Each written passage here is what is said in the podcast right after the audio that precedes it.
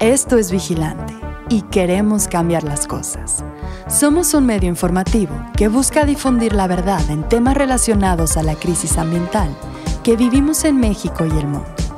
Queremos alcanzar la lucidez y crear conciencia en todos los niveles. Ya es hora de que nos hagamos responsables. Con ayuda de invitados y especialistas, compartiremos contigo las historias y temas más relevantes. Expondremos casos de impacto tanto positivo como negativo, exigiremos acciones y brindaremos alternativas para que todos seamos parte de esta transición. Buscamos justicia, pero también invitarlos a ser justos en la práctica. Nos reunimos con Francisca Estuardo, integrante de Global Witness, una organización dedicada a atender diversos temas socioambientales. Dentro de su trabajo, año con año publican un reporte sobre los países con más asesinatos de defensores y activistas ambientales. En el año 2021, México encabezó la lista con 54 muertes reportadas. ¿Cuál ha sido la trayectoria de este reporte?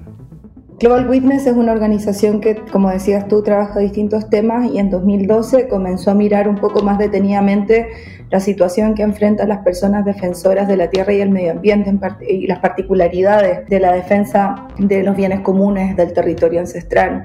de la tierra. Y ahí se empezaron a dar cuenta que había ciertos patrones que son distintos a, otras personas defensoras de derechos humanos, por cuanto la vinculación con la tierra tiene, tiene también una representación en otro tipo de ataques. Personas defensoras de la tierra y el medio ambiente se encuentran sobre los territorios muchas veces y eso las hace mucho más vulnerables a, estos ataques. Y estos 10 años de documentación nos han permitido entender también cuáles son las lógicas que se entrecruzan para originar estos ataques y nos han permitido también tener una especie de seguimiento de cómo va evolucionando o al menos un indicador de cómo se va moviendo esta problemática a lo largo del tiempo. Nosotras usamos una metodología que es a partir de información disponible, con datos abiertos, notas de prensa, información que nos brindan las organizaciones, la misma documentación que hacen las, las organizaciones a nivel local. Y por eso para nosotras es tan importante reconocer su rol y reconocer también el papel que juegan desde distintos espacios, desde las resistencias territoriales o las organizaciones que brindan apoyo legal, psicosocial, eh, que, que documentan estos casos eh, hay un ecosistema completo que eh, brinda soporte a estos casos. Algunos de estos casos, otros se encuentran mucho más solos. Y para nosotras eso es sumamente importante porque es lo que nos permite hacer nuestro trabajo hoy y es lo que nos ha permitido dar cuenta de la cantidad de asesinatos que hemos podido documentar, que en este caso son 1.733 casos a nivel global en los últimos 10 años. Se trata de un tema esencialmente de derechos humanos que pone en la mesa complejos asuntos sociales, políticos, económicos y ambientales. Más allá de las cifras, ¿qué debemos tener en cuenta para interpretar los resultados de este reporte? Sí, creo que es importante decir que, estos rankings también son un indicador, digamos, como es más bien como una toma de temperatura de la situación que enfrenta un país, porque nosotras no podemos documentar todos los casos, nosotras documentamos solo asesinatos y es importante entender que los asesinatos son el último ratio, o sea, en algunos casos son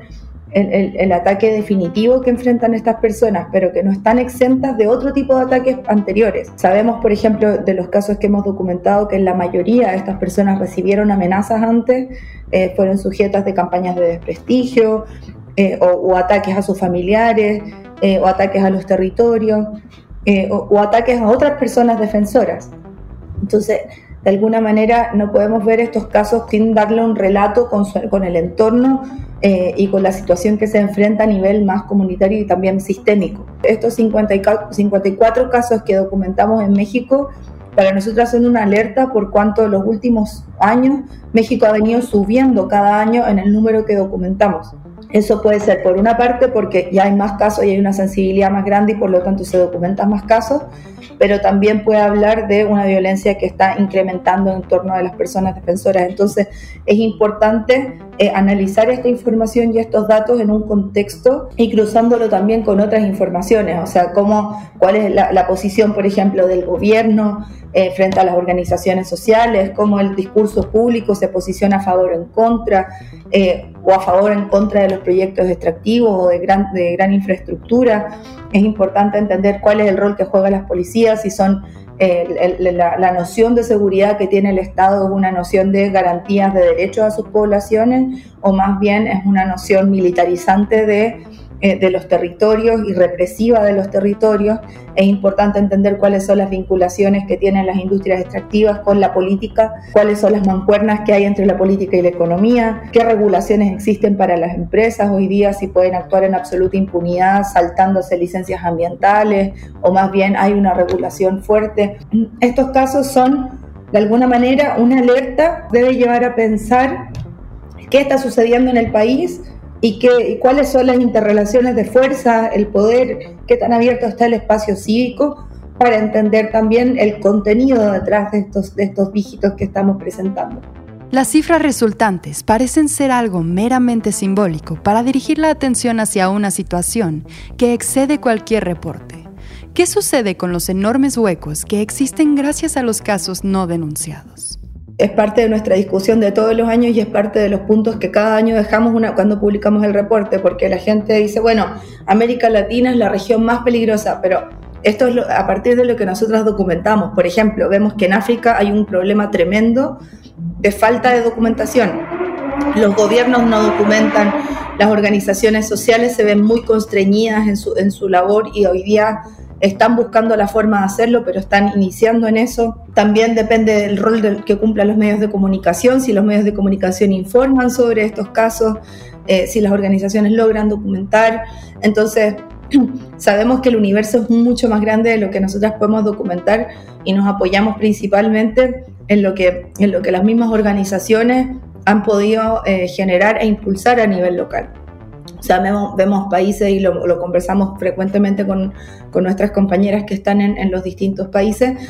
como por ejemplo hace, hace cinco o seis años la noción de persona defensora de tierra y el medio ambiente no era un, no era un, concepto como muy amplio. Se hablaba de activistas, se hablaba de ambientalistas, pero no se hablaba de la implicancia que tiene defender un derecho, que hoy día es el derecho a un medio ambiente limpio, eh, o que tiene defender eh, la, vigencia y la herencia de los pueblos indígenas, por ejemplo, eh, o la agricultura de pequeña escala, que es la tiene, tiene vinculación con la soberanía alimentaria. Entonces, hoy día estamos recién como, todavía nos queda un camino muy largo y se está recién como complejizando, digamos, y, hoy día algunos avances que vemos, por ejemplo, desde Naciones Unidas, el, reconocer el derecho a un medio ambiente limpio, o el acuerdo de Escazú, por ejemplo, son nociones de que hoy día ya eh, se está ampliando, digamos, esta necesidad de ponerle un nombre a quiénes son estas personas que están en la primera línea defendiéndonos y poniendo también el cuerpo y a sus comunidades al frente para, para frenar la crisis climática y ojalá revertir algunas de las consecuencias que estamos, que estamos viendo, que muchas veces son justamente estas personas las que sufren las consecuencias más grandes, porque son quienes están en los terrenos de mayor vulnerabilidad o son las personas que cuentan con menor acceso al aparato del Estado y que, se, y que tienen menos acceso, por ejemplo, a salud, no sé, a infraestructura, y que, y que se ven cada vez que hay un, un, fenómeno que de origen climático, pero también por, por consecuencia de, de, la, de, las omisiones o de las acciones eh, dañinas por parte de los seres humanos, son las personas que se ven más afectadas. Creo que el COVID también, por ejemplo, fue un indicador súper interesante de cómo, por ejemplo, las personas eh, que pertenecían a pueblos indígenas eran, se veían mucho más vulnerables, por ejemplo, a la pandemia, eh, por los accesos que tenían a sistemas hospitalarios, eh, o por la, lejanía que tenían de los centros urbanos. Entonces, hoy día creo que hay un, entendimiento mucho más grande y eso, nos, eso puede llevarnos también a distintos caminos en términos numéricos, pero, pero creo que lo importante es que detrás de estos números hay personas y hay historias, y entender esas historias y entender esas personas también nos, nos permite entender qué es lo que estamos haciendo mal y qué es lo que necesitamos cambiar. Siendo que se trata de un asunto sumamente alarmante, presente en diversos países, se han desarrollado herramientas internacionales para atender estas situaciones. Tal vez el más relevante sea el Acuerdo de Escazú. ¿Qué puedes contarnos sobre esto? Un acuerdo que, primero que todo, eh, es importante reconocer que fue un triunfo de las organizaciones de sociedad civil, es un acuerdo pionero porque es un acuerdo vinculante. O sea, ¿qué quiere decir con esto? Que una vez que los estados de manera voluntaria lo ratifican, se les puede exigir o guiar en el cumplimiento de, este acuerdo. Y eso implica la habilitación de política pública, de leyes, de acciones. O sea, no es algo nuevo que viene a imponer nada, sino que de alguna manera reordena eh, muchas cosas que ya estaban sucediendo o que ya estaban contenidas en otros instrumentos. Entonces, este acuerdo vela por eh, la justicia ambiental y para esto tiene distintas patas. Una es el acceso a la información, es entender eh, quiénes están eh, detrás de los proyectos,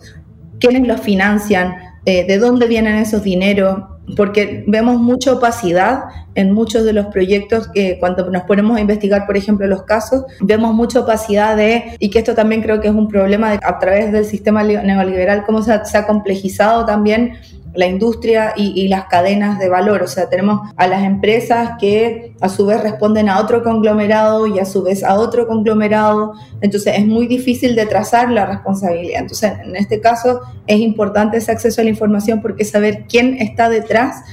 de los proyectos que se quieren hacer. También, por otra parte, es la transparencia, que es, bueno, qué están marginando, qué están haciendo, hay licencia, hubo una consulta, por ejemplo, eh, esa consulta, cómo se llevó a cabo. Nosotras hemos documentado casos en los que la consulta ha sido ir a las comunidades y decirle, esto se va a hacer, ¿cierto que sí? O sea, no hay una consulta real. Entonces, digamos, eh, contar con, eso también permite a las personas poder ejercer su derecho eh, y, por ejemplo, ejercer el convenio 169, que ya está contenido el convenio 169 de la OIT, que es el acceso a la consulta libre, previa informada por parte de pueblos indígenas, eh, ya está contenido, o sea, ya existe y de alguna manera el, acuerdo de Escazú esto lo reivindica.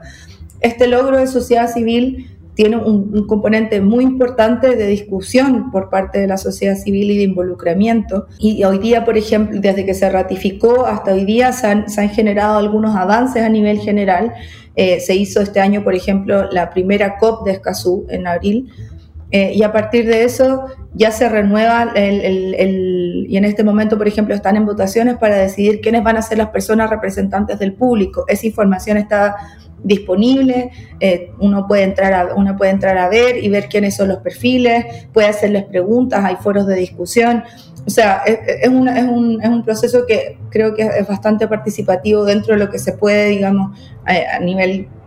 regional. Desde el inicio de este trabajo, México se ha encontrado año con año dentro de la lista de países más peligrosos para estos actores. En enero del año 2021 se ratificó el Acuerdo de Escazú. Hasta ahora, su implementación ha quedado en un ideal.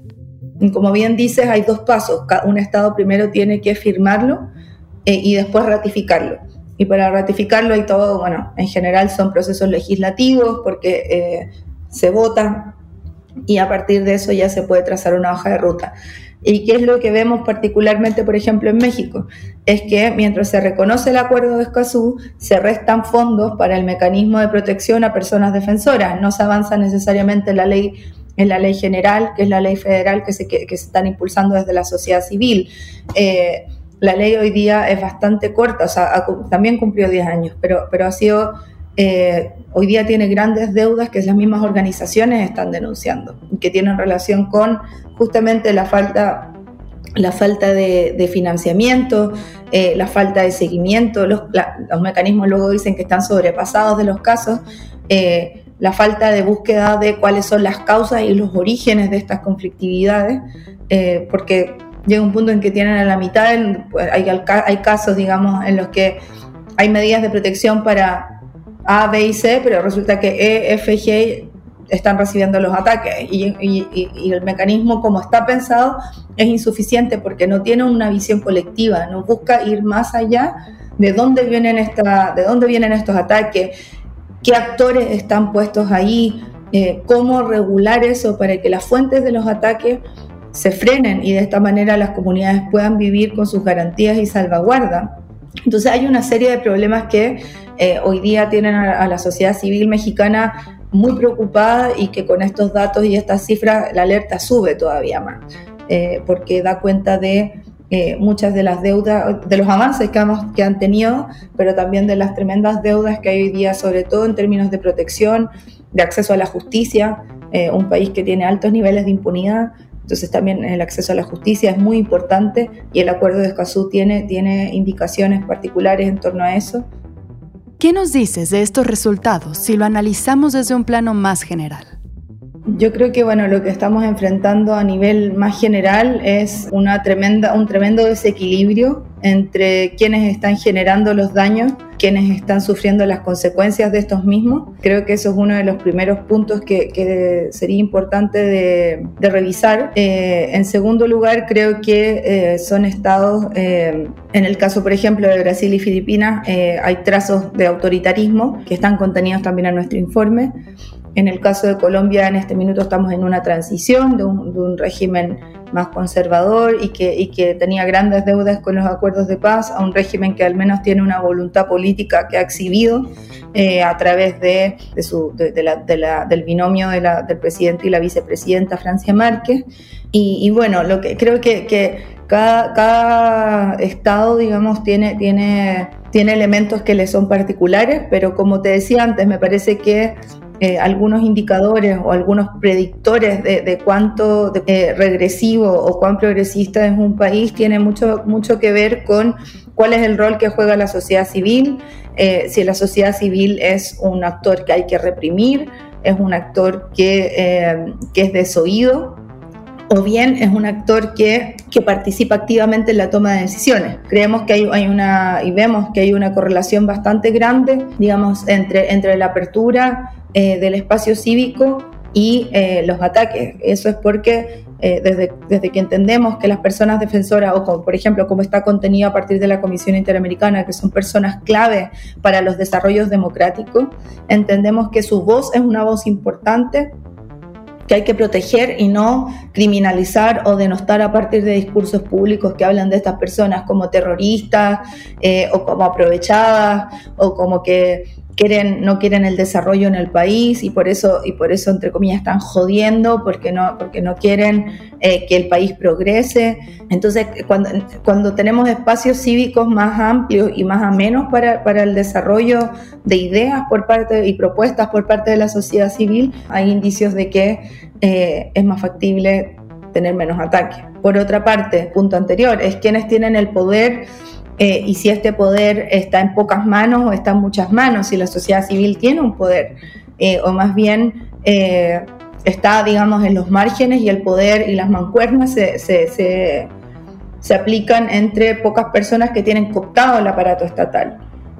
Como ocurre en muchos de los países de América Latina, en donde las corporaciones prácticamente son dueñas de lo que se regula, de lo que se legisla, de lo que se genera a partir de política pública. Las inversiones estatales van para apoyar a esas corporaciones y no para apoyar, por ejemplo, a las agricultores de, agricultoras de pequeña escala eh, o a las pequeñas industrias. Por otra parte, la, tierra, ¿quién tiene acceso a la tierra en sí? La tierra de muchos de estos países está en muy pocas manos. No se entiende la propiedad colectiva, por ejemplo, de los pueblos indígenas.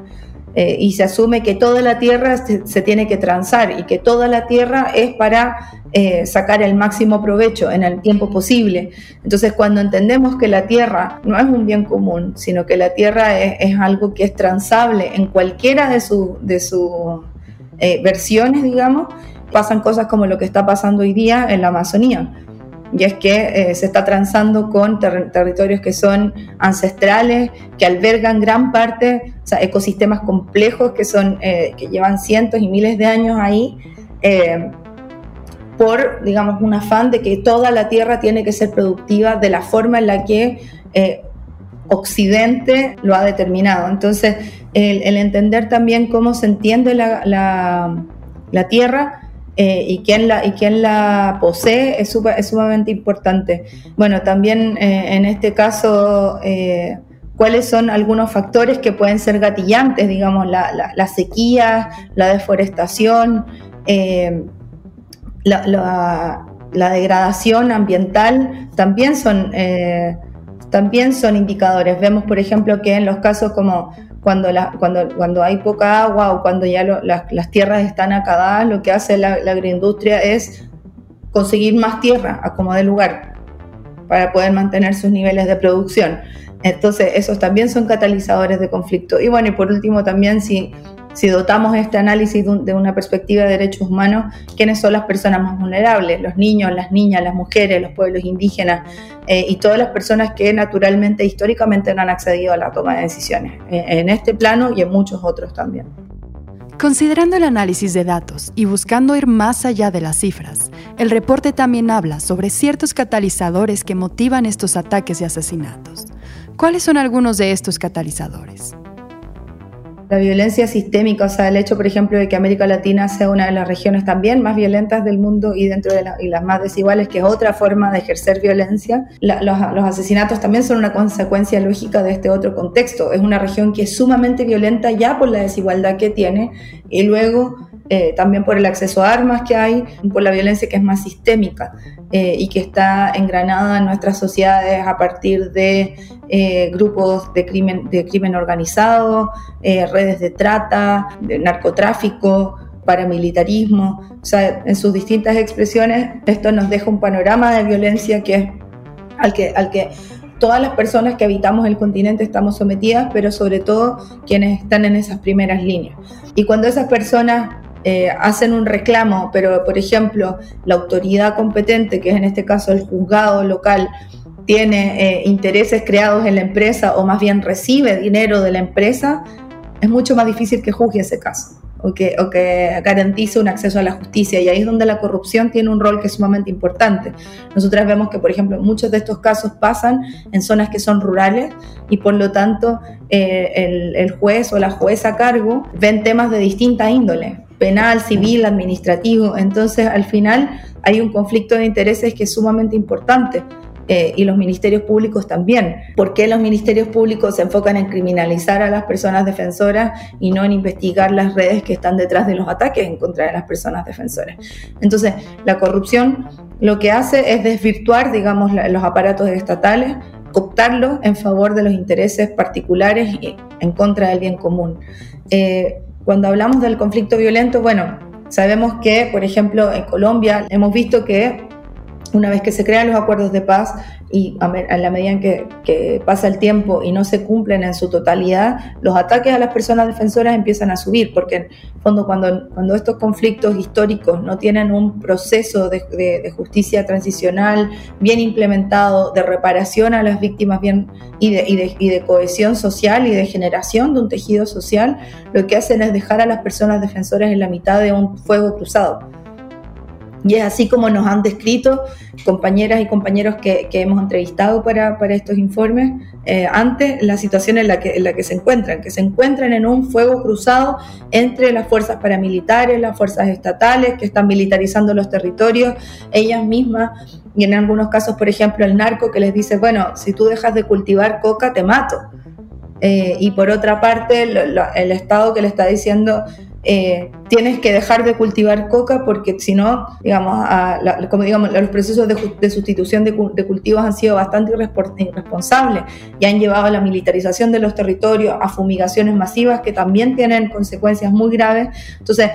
cuando la guerra contra las drogas, por ejemplo, en Filipinas, ha tenido costos sumamente importantes y Naciones Unidas lo reconoció en un informe, de hecho, cómo esta guerra contra las drogas ha dejado como saldo miles de personas muertas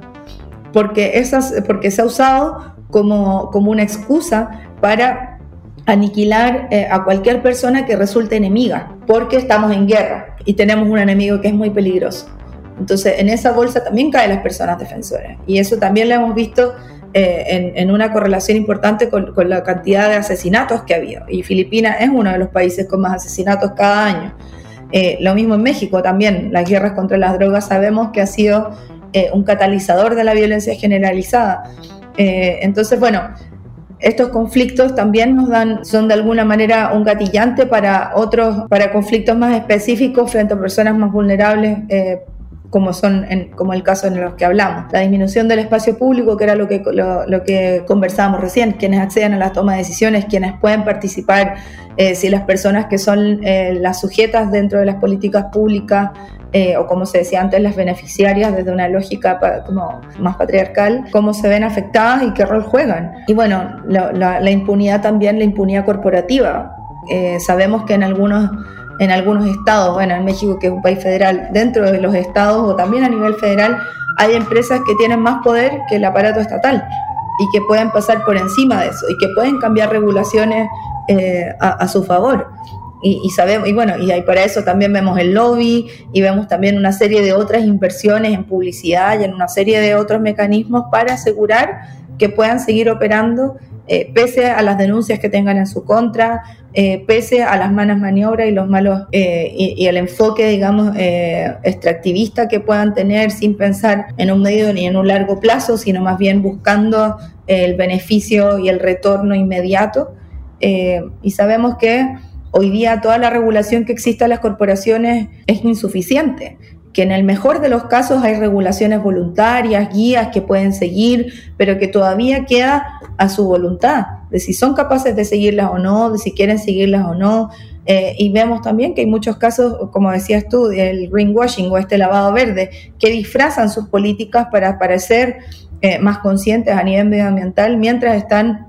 invirtiendo de otras formas en otras eh, estructuras que van a seguir eh, perpetuando estas desigualdades. Entonces, eh, esa impunidad con que operan las corporaciones, que, no son llamadas a, rendir cuentas en ninguno de los casos, también son catalizadores de estas violencias porque permite que puedan hacer lo que quieran sin sufrir ninguna consecuencia. Y el caso de la, compañera y la defensora ambiental Berta Cáceres en Honduras es una ilustración de eso. Era un oponente concreta y era una lideresa eh, muy importante que se oponía al proyecto de Aguasarca y fue por eso que la asesinaron y que hubo un complot para asesinarla. No fue un asesinato casual, hubo todo un plan que se ejecutó para asesinar a Berta Cáceres el 3 de marzo del 2016 y donde la corporación estaba vinculada y donde la corporación daba, por ejemplo, fondos para que la, policía local detuviera manifestaciones en contra de, las de, la empresa, eh, donde una persona de la empresa fue condenada. Aún no se puede eh, ver la estructura completa de la, de la autoría intelectual, pero bueno, al menos hay un indicio de quiénes están detrás de ese homicidio, que no solamente las personas que operan el gatillo, sino cuál es la estructura que mandata estos asesinatos. La frustración que rodea estos casos se desborda cuando la misma autoridad es quien forma parte de las amenazas. En muchos de los asesinatos del 2021 se reportaron abusos previos ante las autoridades pertinentes. Aún así, su desenlace fue fatal. ¿Qué sucede con estos casos? Cuando un caso eh, ya ha pasado, ha superado los niveles de la justicia local, se puede apelar al sistema interamericano también para, para conseguir justicia. Hay casos que se han demorado años, pero donde se ha conseguido justicia por personas defensoras de, derechos humanos, eh, como Digno Ochoa, por ejemplo, en, México, o como por ejemplo Inés y Valentina, que fueron dos mujeres indígenas eh, atacadas por, por fuerzas militares mexicanas, o como por ejemplo las mujeres de Atenco, que fueron mujeres que también consiguieron la justicia después de años de buscar a nivel nacional sin ser escuchadas. Entonces, hay algunos casos que, que nos permiten como o algunas avenidas, son todas muy largas, son todas consumen mucho tiempo, mucha energía, que las personas tampoco ya pueden dedicar al activismo medioambiental, sino que tienen que eh, preocuparse de sus procesos, de, llevar el proceso con sus abogados, abogadas, una serie de cosas que, la, que, que la, las desvinculan un poco de su, de su cotidiano y también eh, generan un impacto comunitario importante porque cuando las personas lideresas están, digamos, tienen que verse enfrentadas a este tipo de procesos es tiempo y energías que no están dedicando a sus comunidades. Y también que, por ejemplo, en el caso de, eh, de las mujeres, eh, reciben estos ataques, como ¿por qué no te preocupas de tu hijo o de tu hija, de tu familia? ¿Qué estás haciendo ahí? en el caso de los hombres, cuando los hombres son criminalizados y muchas veces en sociedades que son patriarcales son las mujeres las que además tienen que salir a eh, buscar justicia, pero también a mantener la casa mientras esta persona está privada de libertad. Entonces, digamos, las afectaciones que reciben eh, tienen muchísimos niveles y, que van más allá de lo que nosotros podemos documentar en una base de datos, sino que hay impactos que son reales sobre vidas que son reales y que se ven reflejadas día a día en cómo esa persona camina por la calle, eh, con quienes se reúne, quienes la reciben, si su familia ya le invita a cumpleaños y a celebraciones o no, porque es muy peligrosa, entonces no la quieren en su casa. Todo esto termina teniendo afectaciones que son sumamente graves y que muchas veces no se documentan, pero que en los relatos de las personas siempre aparecen. se tienen que separar de sus familias, tienen que esconderse, tienen que vivir buscando casas de seguridad. Entonces, son procesos sumamente agotadores eh, y que tienen una dimensión psicosocial que, que, nos gustaría poder profundizar más, que creo que lo hemos podido hacer a partir de los relatos, pero, pero siempre es insuficiente, pero son, tienen profundas afectaciones sobre la vida de las personas. Si bien es una situación sumamente compleja, pero la responsabilidad individual siempre está presente. ¿Qué podemos hacer para combatir esta problemática? Bueno, yo creo que las personas tenemos eh, una responsabilidad de informarnos, eso es parte de las responsabilidades de vivir en sociedad, de entender lo que está pasando alrededor nuestro. Hay una importante eh, responsabilidad que tenemos de justamente de reconocer el rol que juegan estas personas eh, y apoyarlas, apoyarlas a partir de, digamos, al menos potenciar su trabajo, reconocerlo públicamente, alimentar una narrativa que, que les haga sentirse más seguras y menos solas. Eh, eso es algo que es sumamente importante, que también el poder informar